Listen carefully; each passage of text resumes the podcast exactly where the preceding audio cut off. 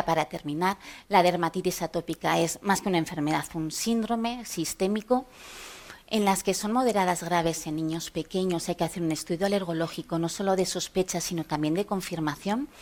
En los niños de riesgo, antes de que comiencen las lesiones cutáneas, tenemos que intentar intervenir. Eh, la progresión atópica es inminente cuando las lesiones cutáneas son ya evidentes, entonces en todas las dermatitis atópicas, además de, dirigir el tratamiento a control de la dermatitis, tenemos que poner un tratamiento intensivo y proactivo para la prevención de sensibilización y de progresión atópica, porque en el niño contamos con una ventana de oportunidad y esta, en mi opinión, es la principal diferencia de la dermatitis entre el niño y el adulto. Muchas gracias.